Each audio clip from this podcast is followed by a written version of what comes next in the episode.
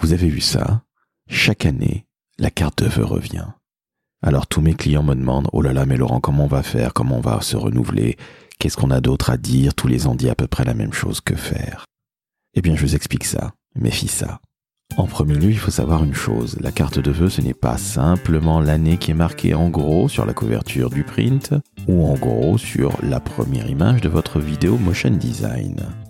Non, en fait, comme toute action de communication, la carte de vœux doit faire sens.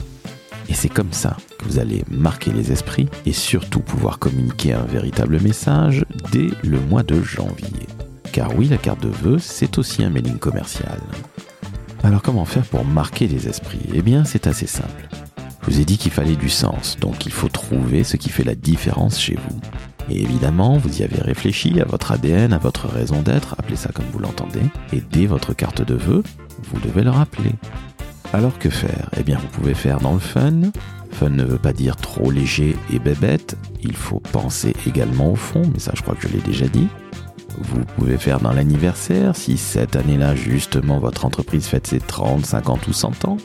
Vous pouvez rappeler justement votre raison d'être. Et oui, c'est toujours bon de rappeler qui on est. Et puis en dernier point, vous pouvez aussi faire la rétrospective de l'année passée. Alors là, très sincèrement, les entreprises le font peu, mais je peux vous garantir que ça a un énorme impact sur les personnes qui reçoivent votre motion design. Pourquoi? Eh bien tout simplement parce que vous allez montrer tout ce que vous avez fait l'année passée et surtout ça va vous servir également pour votre rapport d'activité en rappelant les événements principaux de l'année. Donc vous voyez, vous avez tout à y gagner à essayer ce type de carte de vœux.